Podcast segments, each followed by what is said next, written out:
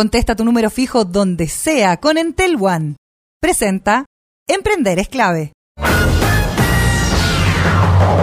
Un espacio para la innovación y las buenas ideas.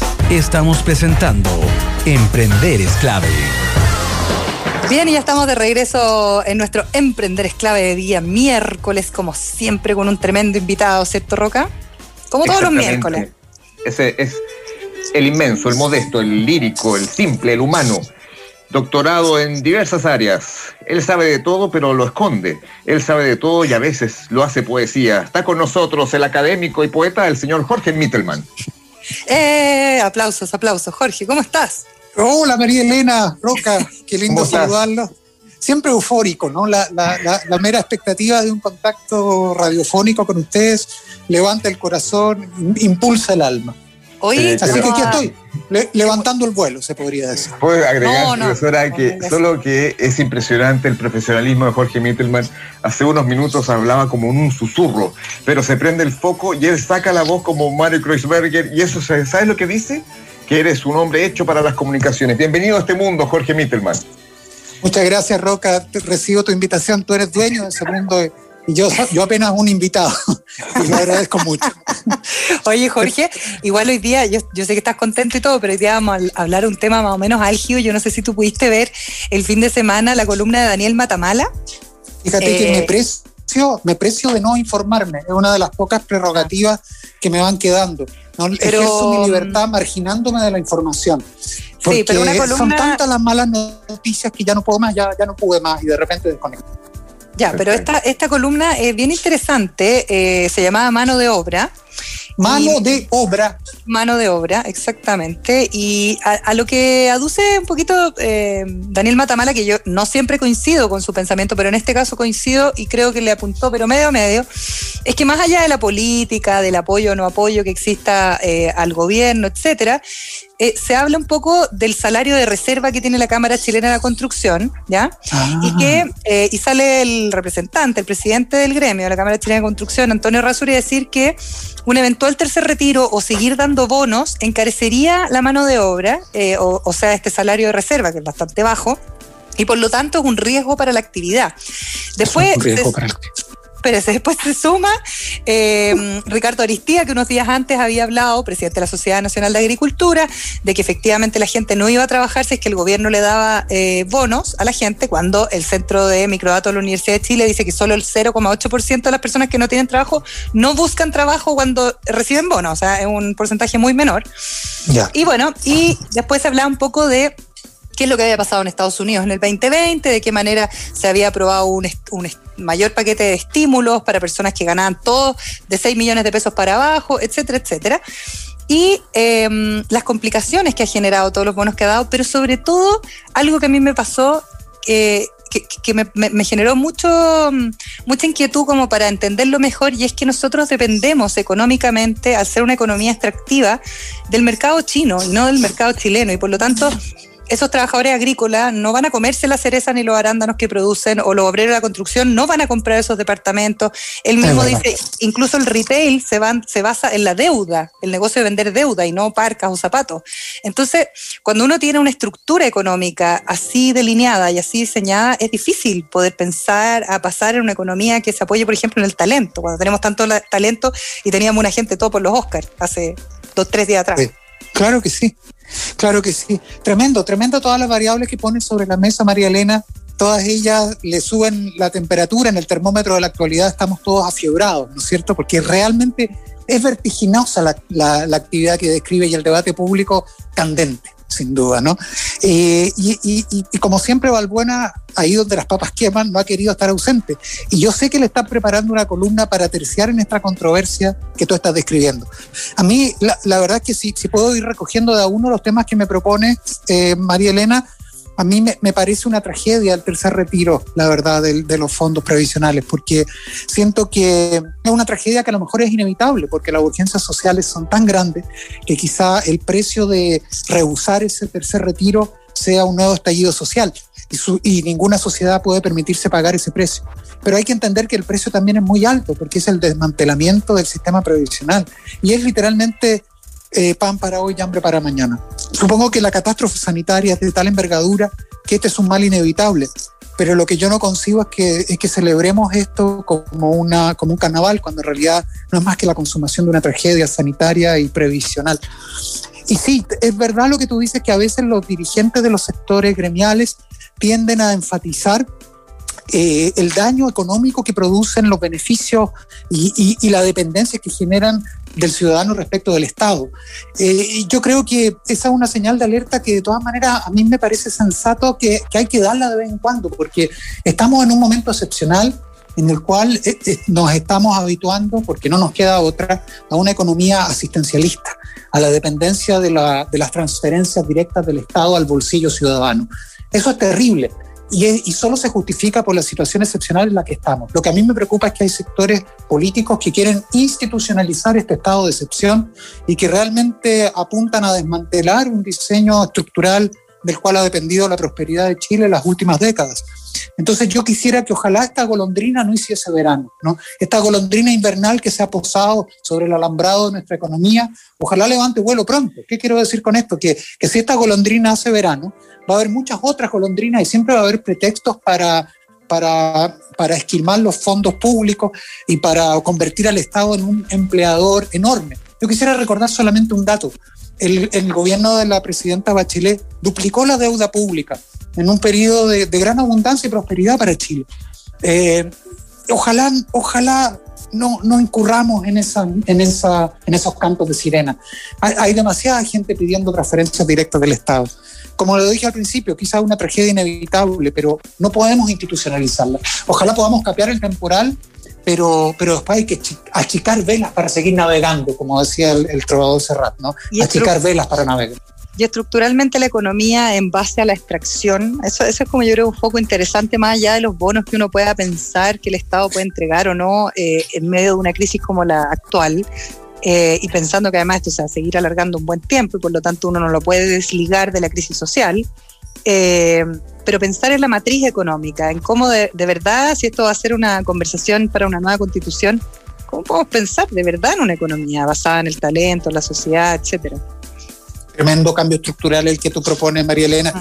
y, muy meritorio porque me parece a mí que son muy pocos los comunicadores que ponen sobre el tapete de la discusión pública esas verdaderas urgencias. ¿no? Me parece que ahora, ahora tenemos tanto, ahora el termómetro está tan arriba que no podemos conversar esas cosas. Por eso es tan importante un espacio como este que, que los ponga sobre la mesa. Y la verdad que es que, claro, eso requiere un rediseño estructural de largo plazo. ¿no? Eh, nosotros estamos en la urgencia del bono inmediato, pero requeriríamos repensar Chile, y eso es lo raro de esta hora, ¿no? que se junta un debate constitucional de largo alcance con una urgencia sanitaria asfixiante e inmediata, y lo peor es que se cruzan las dos cosas. Lo peor es que diseñemos la constitución del futuro sobre la base de la urgencia sanitaria del momento. ¿no? Ojalá que no nos pase eso, ojalá que sepamos mantener la vista en el horizonte y en tiempos de normalidad que van a ser muy distintos de los que estamos viviendo ahora. No podemos legislar para siempre con, con la vista puesta en el momento presente.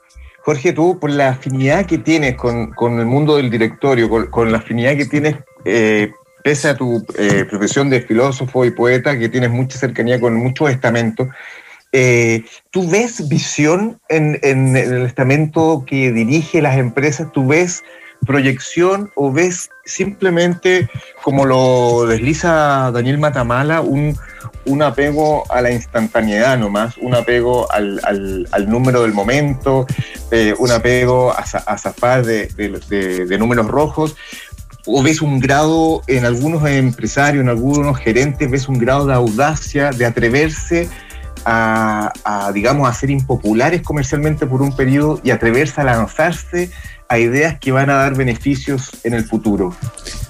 Es valiosa la pregunta de Valbuena y valiosa también la columna, la tribuna de Matamala, porque es, es verdad que es fácil ser, ser valiente con lo ajeno, ¿no es cierto? E invitar al propietario acaudalado a que arriesgue un dinero que después de todo no es el de uno, ¿no es cierto? Uno, uno siempre está exhortando al empresariado a que se la juegue con plata ajena, porque no es la plata de uno la que, la que entra en esa sí, claro. ¿no es cierto? Sí, claro. Pero al mismo tiempo, lo, la parte de verdad que hay en Matamala me parece que es muy valiosa su, su tribuna, es la, la invitación a ponerse un poquito la camiseta, porque es verdad que, las personas que tienen una, una, situación patrimonial privilegiada eh, tienen que empezar a sacar cuentas que, que, no son, que no tienen que ver con su propio patrimonio, con lo que inmediatamente los afecta, sino también, pucha, es tremenda lo que decía Roca recién. ¿Qué tal si eh, arriesgamos y apostamos en esta hora crítica para la patria? Porque yo creo que estamos en un momento de eso donde O'Higgins se, ¿no es cierto? Se rasga la, camisa y exhibe el pecho viril y, y, y, ¿por qué no decir estilo velludo, ¿no? Y yo creo que ese, e, eso es lo que la hora reclama, ¿no es cierto? Que cada uno rasgue metafóricamente la camisa y, ponga el pecho a las balas. Y quizás, fíjate, es la hora de un compromiso patriótico, como hacen todos los grandes países en épocas de crisis. Esto es, esto es un temporal de tal envergadura que llegó el momento de Winston Churchill, llegó el momento de, de, Harry Truman, llegó, llegó el momento de esa estatura del general de Gaulle, ¿no es cierto? Quizás la hora de un compromiso patriótico intersectorial y de un compromiso patriótico eh, inter, ¿cómo se dice? Transversalmente en, política. ¿Sabes lo que pasa, poeta? Eh, el, este tema también tiene relación, así que a diferencia de Chile, la otra vez vi un, un especial sobre países escandinavos y salía un, un barrendero, no me acuerdo si era finlandés o, o, irlandés o uno de esos países escandinavos. Súper evolucionado. que, no, que él confesaba como barrendero que decía, bueno, yo con con Jonas, el gerente, a veces, sí, salimos, yo lo espero y vamos a ir a, comer acá con Jonas, comemos, qué sé yo. Y, decía, y se escuchaba una voz tipo compañía en Cititur, sí, pero él es el gerente. Sí, sí, justamente, por eso yo lo espero, porque yo salgo antes, él sale después y de ahí nos vamos a comer, qué sé yo. Pero él, tú sales con el Sí, sí, sí. que él, él gana solamente como el 70, o sea, gana, yo gano dos y él gana cinco, que es lo máximo que se puede ganar. Bueno, claro, es que ese es un temazo. Acá hay empresas en Chile que ya lo empezaron a hacer porque son empresas más chiquititas, incluso muchas empresas B, eh, con certificación B, que empezaron con el 10 por, o sea que el empleado que más gana en la empresa no gane 10 veces más Exacto. que el que menos gana, o sea, el barrendero, la persona que hace el aseo. Y eso requiere, por ejemplo, que la empresa deje de subcontratar a las personas del aseo de partida. Cosa o, a o, a los guardias. O sea, hay eh, lógicas de funcionamiento de la empresa que pueden cambiar al tiro, quizás poniendo un poco de plata o perdiendo un poco de utilidad, pero que pueden generar un valor social que te, cambia completamente el mono dentro de la empresa. Oh, qué bonito lo que están dibujando. En ese, documental eh, también hablaban de que los empresarios en general o incluso los gobiernos eran eh, solidarios de verdad. O sea, ellos, eh, un tipo decía, a mí el Estado, el Estado es un amigo, él decía, para mí el Estado es un amigo, no es un, algo de lo cual yo tengo que arrancar. Y el Estado a su vez está pensando en ser amigo mío. Entonces hay una sensación de protección, de ayudar, hay una cosa así, que yo siento que eso eh, llevado a las empresas también se lleva como que yo no, no sé si el empresario latinoamericano, porque no es solo chileno, tiene esta cosa de, eh, de la empresa ganadora la empresa ganadora, la empresa trituradora, sobre lo, que, lo que tenga que atropellar.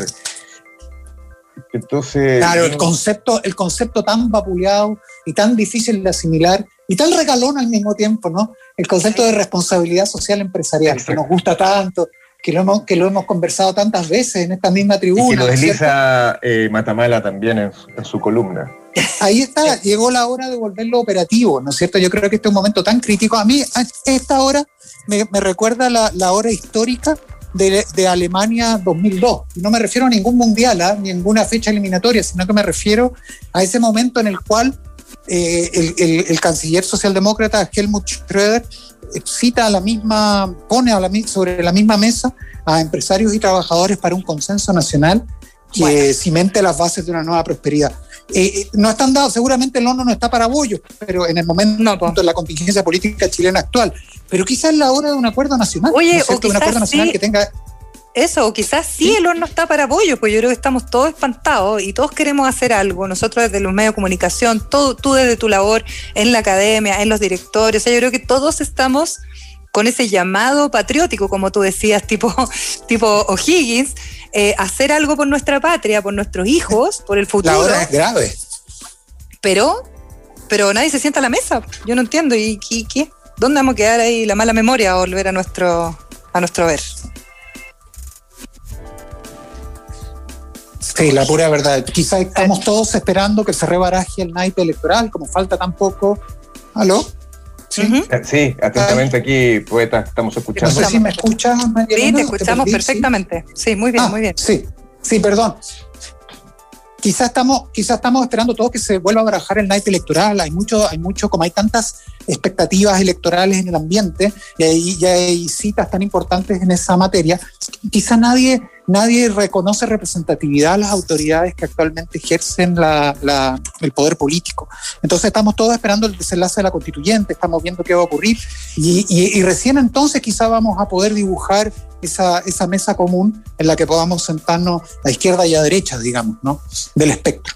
Eh, estamos en un compás de espera y estos tiempos de incertidumbre son, son los más difíciles de sobrellevar para, para una república. ¿no? apelando a tu, a tu conocimiento también del mundo empresarial y del mundo poético, me gustaría unir esas dos cosas y preguntarte cuál es el tipo de empresario que tú sueñas. ¿Te, te lo puedo dibujar, Roca? A veces me da pudor dibujarlo así impunemente, pero si tú me das esa licencia, esa autorización tuya, me voy a animar. Dibújalo con palabras, por supuesto, con tus bellas manos. Fíjate que el, el empresario que tengo en mente es como un árbol de otoño que se va deshojando de a poco. Pero, es muy peligroso al mismo tiempo, ¿ah? porque claro, hay en ese gesto del árbol que se deshoja en otoño y va dejando generosamente caer sus hojas marchitas, hay también un peligro, que es que es- esas hojas al quedarse desnudo, ese tronco yermo y esas ramas desprovistas, ¿no es cierto? Eh, eh, es- no es tan simple que le vuelvan a crecer esas hojas, ¿no? Yo creo que nosotros tene- estamos acostumbrados a pensar en el empresario como un barril sin fondo, ¿no?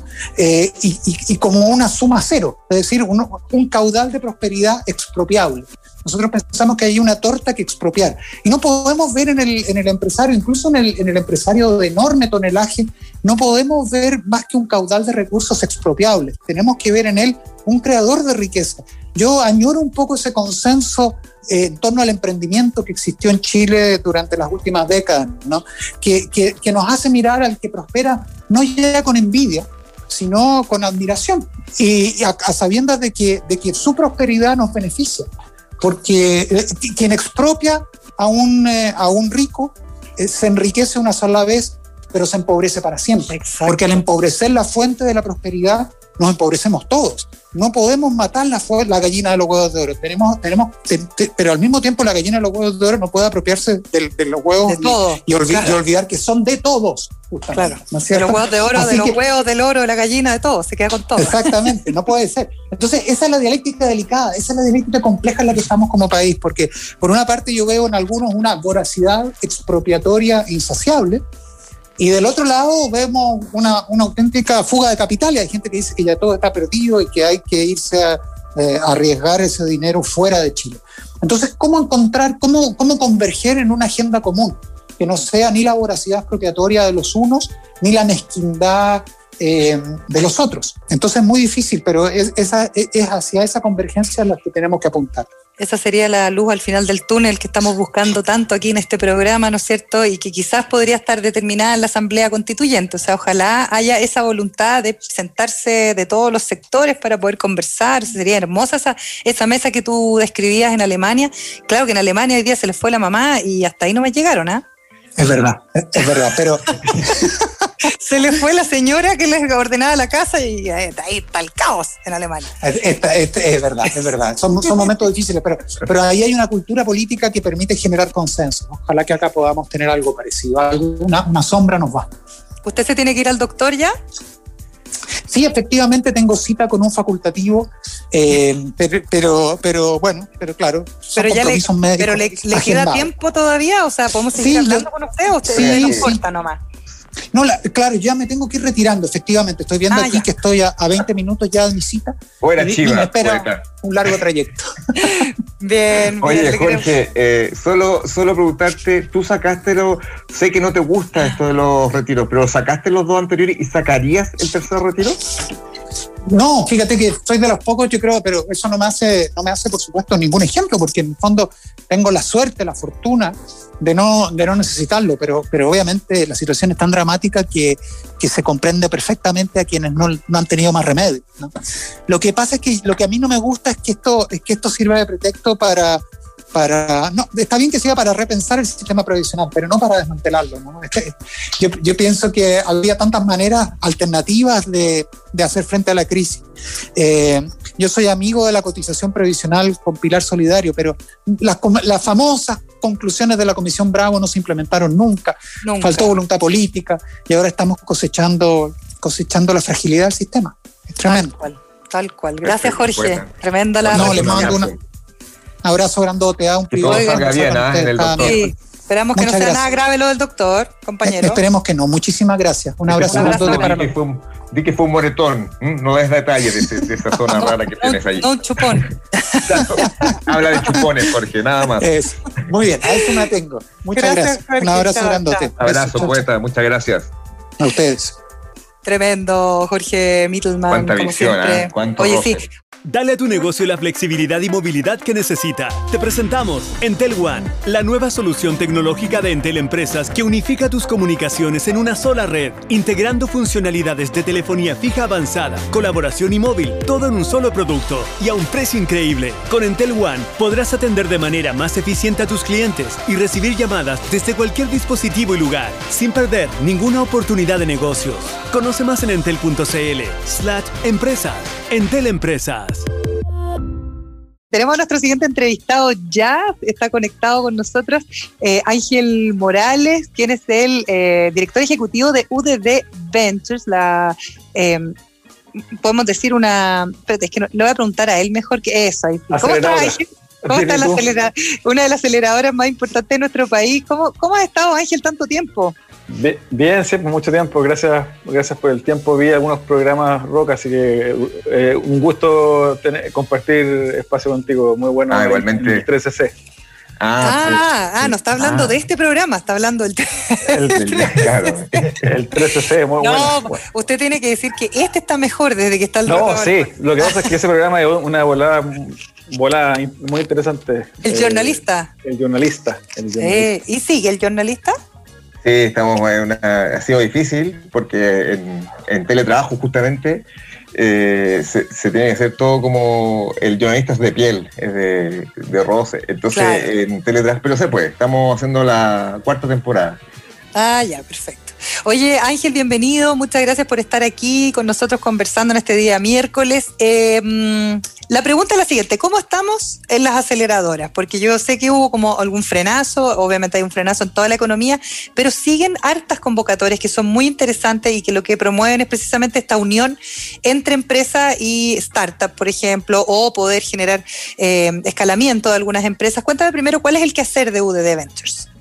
Sí, bueno, nosotros eh, efectivamente somos la aceleradora de la Universidad del Desarrollo. Eh, básicamente lo que hacemos es trabajar con startups digitales, B2B, eh, muchas de ellas, tratando de contribuir a su crecimiento mediante fondos de Corfo y servicios nuestros de acompañamiento con mentorías, talleres, consultoría comercial, financiera de estrategia. Y desde hace dos años también nos volcamos hacia las pymes, por un lado pymes tradicionales que están lejanas de este mundo y lo que buscamos hacer ahí es básicamente ayudarlas en su etapa de crecimiento, escalamiento, recuperación de las ventas, sobre todo post pandemia, o post 18 de octubre, después pandemia, y también por el lado corporativo, programas de innovación abierta, justamente articulando startups con empresas corporativas que eh, busquen en ellas conocimiento, nuevos servicios, nuevas tecnologías y nosotros prestamos el servicio de, conexión, de búsqueda y conexión de startups con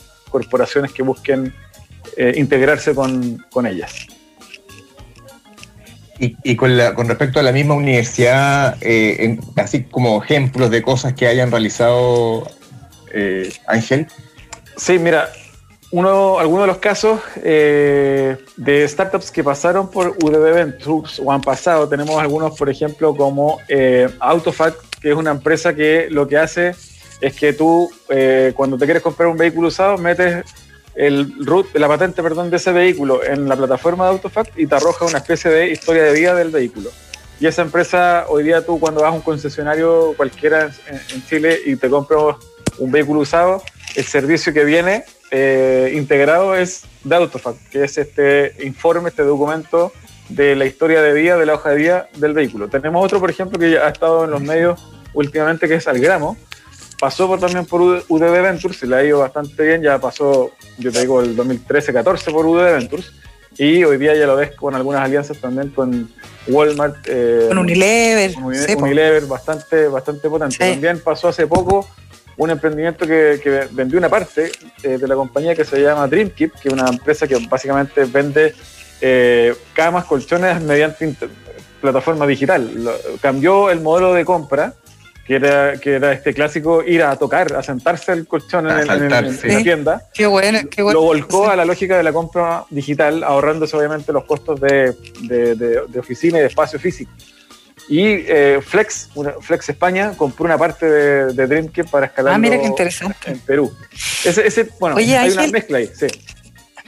Está súper interesante, Ángel, y ahí eh, la pregunta es la siguiente, ¿de qué manera uno va eh, después migrando un poquito hacia la pyme, que tú lo dijiste al comienzo y que me parece súper interesante, y lo hemos hablado varias veces acá con el Roca, es como la clase media, un poquito abandonada la pyme, ¿no? Que de repente no entra en la categoría startup o que no tiene tanta base de tecnología. ¿De qué manera han podido ir también eh, metiéndose en ese, en ese espectro? Bueno, efectivamente, un, un, volumen mayoritario lo cubre las pymes, pymes tradicionales, que, que con suerte hoy eh, se están metiendo forzosamente al mundo del e-commerce, pero que venden de manera tradicional, llevan el negocio de manera tradicional, a veces con un cuaderno y un lápiz, muchos de ellos, o con suerte un Excel.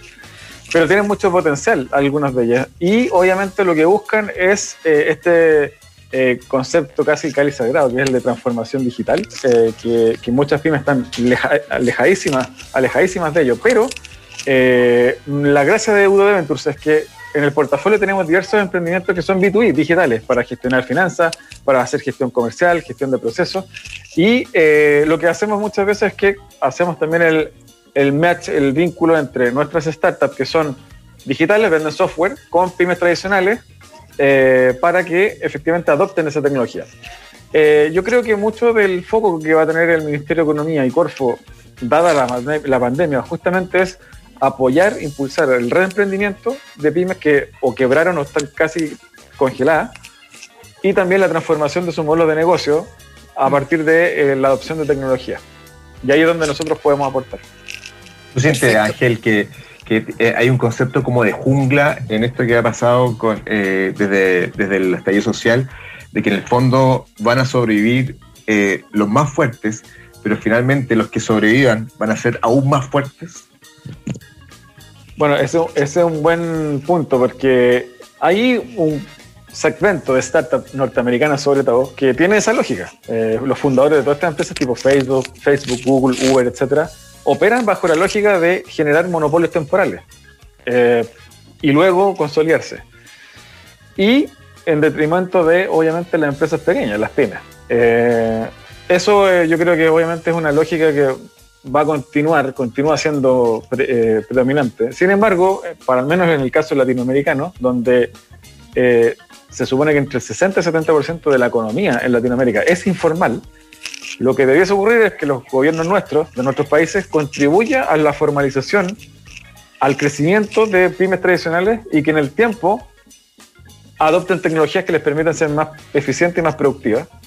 Y por el lado de las startups, yo creo, y es lo que uno ve también de, los, de parte de, de paquetes y medidas del gobierno, es que deben apuntar también, eh, más allá de las startups, a las llamadas scale-ups, que son eh, empresas que empiezan a crecer en el tiempo. Y no solamente al emprendimiento pequeño que tiene un piloto con dos personas, sino también a cómo ayudar a que esas, startups crezcan en el tiempo. Entonces creo que el, el foco de los próximos años debe estar en la transformación del negocio de las pymes, que proveen de un 50-60% de la mano de obra del país y por otro lado, em, emprendimientos de base tecnológica y en etapa temprana que crezcan rápidamente y no solamente quedarnos hoy en lo que se conoce como startup, que son estos emprendimientos muy pequeños y que, y que bueno, lo que hay que hacer es tratar de que la mayor parte de ellos muera rápido que, para, que, para, para rescatar a ese 10%, 20% que logra escalar. Finalmente, esos son los números. Cuando tú tomas las métricas de la industria de, aceleradoras, incubadoras, el 10% de las startups logra crecer y facturar un millón de dólares al tercer año.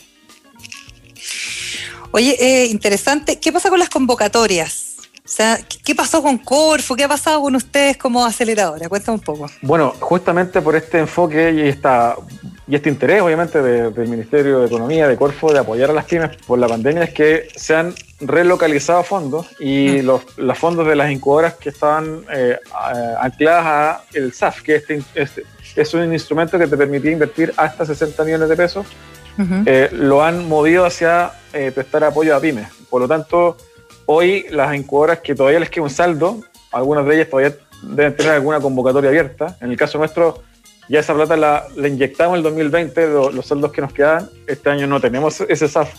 Y lo que estamos haciendo a nivel de, startup eh, o emprendimientos de etapa temprana es solamente apoyar a los eh, proyectos que adjudican capitales semilla de Corfo, que son capital semilla inicia y expande, que son fondos de entre 15 y 45 millones de pesos. Un poquito menos de fondo, en el fondo. Eh, claro, que, ha sido un poco la estrategia de, Corfo por esta redistribución de presupuestos que tuvieron que sacarle en parte a, la incubadora y a otras líneas más para poder meterlas en apoyo de emergencia a pymes.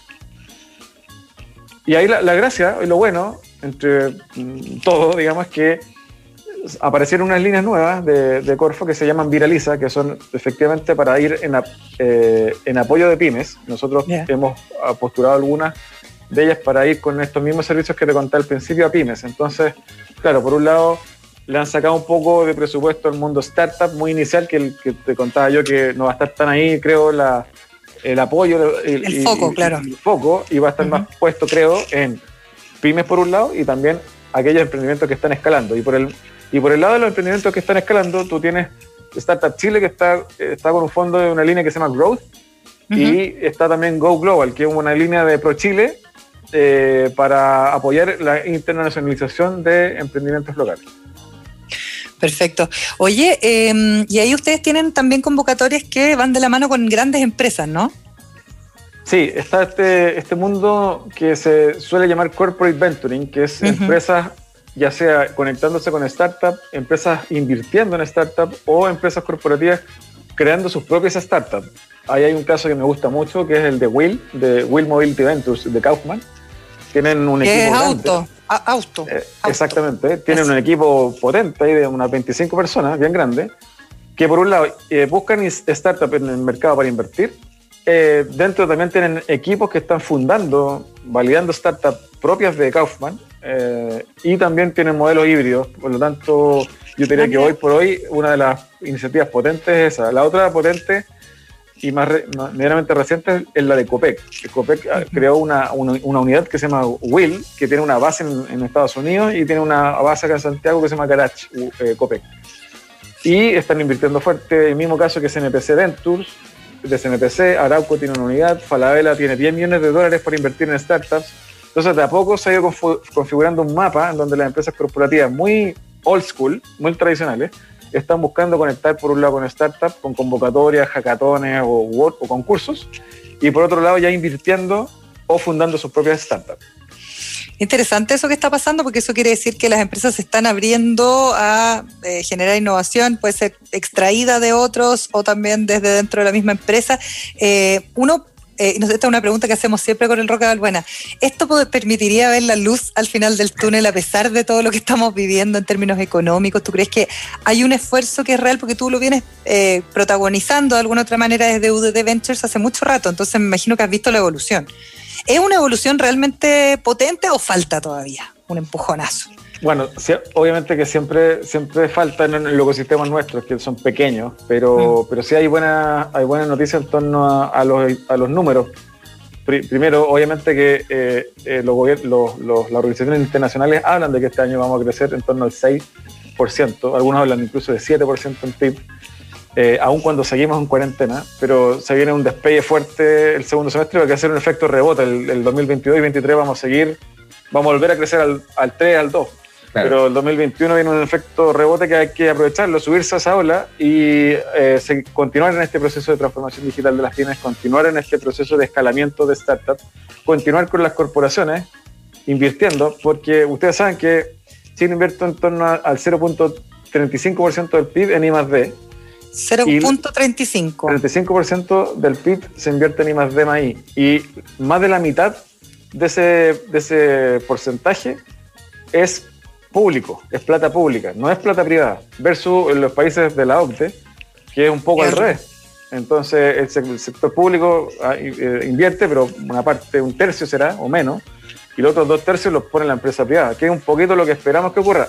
La buena noticia también en ese camino es que ya existe un fondo que se llama Kayak Ventures, que está asociado a la, familia Ibáñez Atkinson, que tiene que crear un fondo grande eh, de varios millones de dólares sin Corfo, porque los, los, fondos de Venture Capital que existían hasta hace poco, casi todos están apalancados con Corfo. Y ahora está, eh, entiendo, el de Kayak Ventures y está, creo que Genesis Ventures, Genesis Partners también tiene un fondo que lo apalancó solamente con esfuerzo privado, sin Corfo. Y eso da luces finalmente de que el, el, ecosistema está empezando a madurar, de que los privados se están empezando a traer de a poco y que veo que las nuevas generaciones de los family office o las grandes empresas eh, pueden invertir en, en startups. Oye, eh, es que solo para finalizar, eh, veo que tú sí ves luz al final del túnel. Sí, por y, suerte. Y te diría que ves unos focos así del Estadio Nacional puestos al final del túnel, porque ves bastante optimista y me parece. Es lo que nos queda, es lo que nos queda. Es lo que nos va quedando. Hay que ferrarse, hay que ferrarse esos focos. Pero me gustaría preguntarte eh, si tú crees que va a haber una forma distinta post pandémica de hacer negocio. Hay una, va a cambiar una especie del chip para, para generar nuevas, nuevas posibilidades comerciales? ¿O tú crees que va a pasar por el lado y vamos a volver a hacer los de siempre nomás? Buena pregunta, Roca. Yo creo que eh, esto de que hay gente que todavía piensa que, oye, ojalá que volvamos a, septiembre del 2019. Eso ya no fue, ya no pasó. Eh, estamos en una dinámica distinta, eh, acelerada por la pandemia pero totalmente positiva en el sentido de que va a cambiar la manera de operar, va a cambiar la manera de trabajar, va a cambiar la manera de producir. Además, agreguémosle otro pero a la sopa a la, Asamblea Constituyente. Entonces, estamos, como dicen por ahí, no, es, una época de cambio, como escuché por ahí, es, un cambio de, una época en que estamos cambiando la trayectoria, no es un cambio de, de era, sino de trayectoria, y en ese sentido eh, la manera, al menos desde mi vereda, de lo que yo veo, hay más colaboración entre startup, corporación, ya no está eso de que el chico, el grande aplasta al chico, eh, hay, hay una colaboración estratégica de negocio entre corporaciones, startups, pymes, por otro lado las pymes tradicionales, eh, mm. subiéndose a la ola digital. Entonces, yo, claro, sin pecar de naif, mm. creo que, que, viene una época de hacer negocios de una manera distinta, generándose vinculaciones de valor productivo, no solamente por la buena onda, sino que efectivamente haya impacto en, cadena de, la cadena de producción, por supuesto. producto de que se integren startups con corporaciones. Oye, ¿dónde encontramos más información de UDD Ventures, de las convocatorias, etcétera? Toda la información eh, que requieran la pueden encontrar en nuestra página web uddventures.udd.cl. Hay un reporte dentro de la página de nuestros 10 años que lo sacamos hace unos meses atrás, que lo pueden revisar. También en nuestras redes sociales nos encuentran en Facebook, Twitter, Instagram, así que eh, ahí está toda la información. Y si alguno eh, de los auditores que nos está viendo quiere más detalle, me puede escribir un correo, nunca, nunca tengo problema en responderlo, angelmorales.udd.cl. Angelmorales.udd.cl. Eso que está haciendo Ángel es algo que hacen muchos eh, CEOs, CTOs famosos, así como gringos, que cuando terminan su presentación te dejan su correo personal. Y no hay nada más agradable que eso que... lo, que pasa es que, bueno, tomando el punto de que comentaba Roca, eso. Eh, hace un tiempo atrás eh, es una no práctica, una antipráctica. La gente no da su correo porque no quiere que le escriban menos al aire, en, un, en una radio, en una tele, en un programa de tele, porque no sé por qué. Pero yo no, no tengo problemas con eso y trato de hacer el tiempo de responderle a todos. Son los nuevos tiempos, Ángel Morales. Muchas gracias. director ejecutivo de UDD Ventures. Gracias por esta conversación con Emprendedores Clave. Que estés súper bien. que te vaya muy bien. Abrazo. Chao, chao. Chao, chao. Dale movilidad a tu telefonía fija con Entel One. Presentó Emprender es clave.